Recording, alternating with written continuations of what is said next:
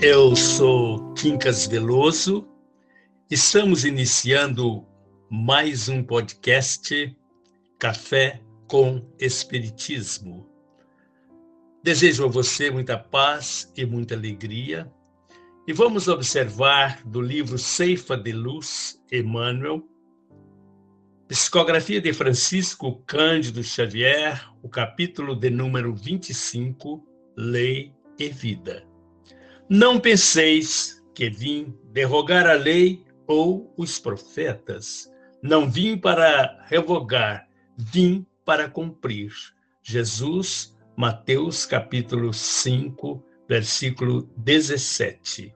Não matarás, diz a lei o texto não se refere, porém, unicamente à vida dos semelhantes. Não frustrarás a tarefa dos outros, porque a suponhas inadequada, de vez que toda tarefa promove quem a executa, sempre que nobremente cumprida. Não dilapidarás a esperança de ninguém, porquanto a felicidade, no fundo, não é a mesma na experiência de cada um. Não destruirás a coragem daqueles que sonham ou trabalham em teu caminho, considerando que, de criatura para criatura, difere a face do êxito.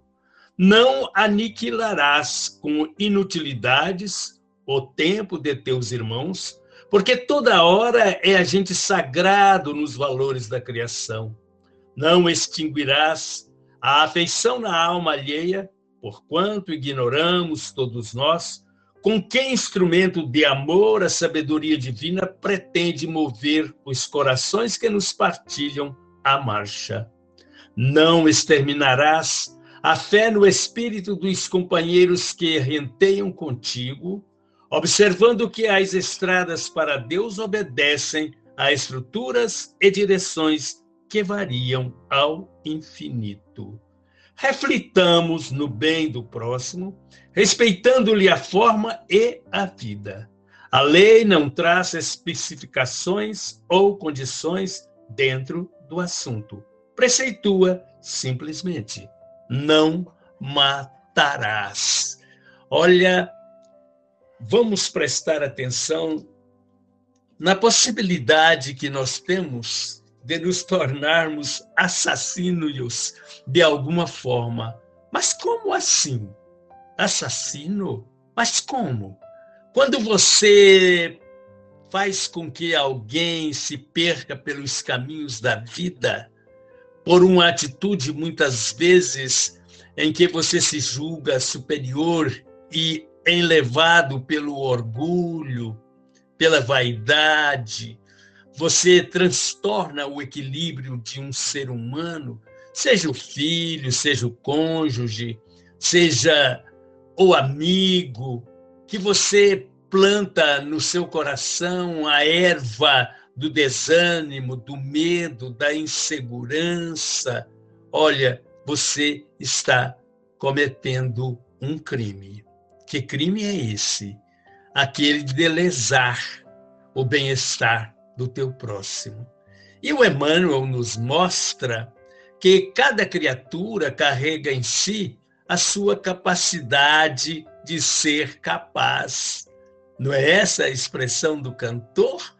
Pois é, é verdade, cada um de nós carregamos a capacidade de desenvolver aquilo que nós gostamos.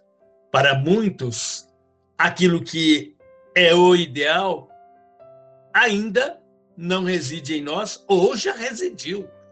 Só que nós devemos observar que cada um de nós encontramos em situações diferentes. O nosso grau de emoção, o nosso grau de responsabilidade, nunca devemos é, fazer com que uma pessoa que está caminhando pare e não caminhe mais. E isso muitas vezes acontece de uma forma, eu diria, uma forma tão tão simples, porque nós não prestamos atenção. A vida é a simplicidade.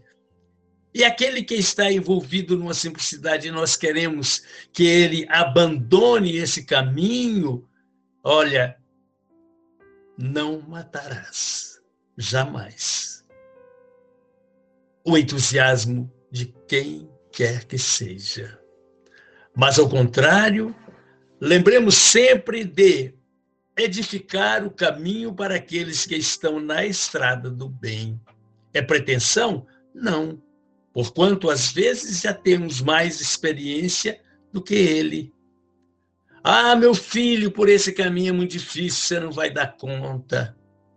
Olha, meu filho, existem desafios pelo caminho, mas são desafios e que você vai aprender muito com eles.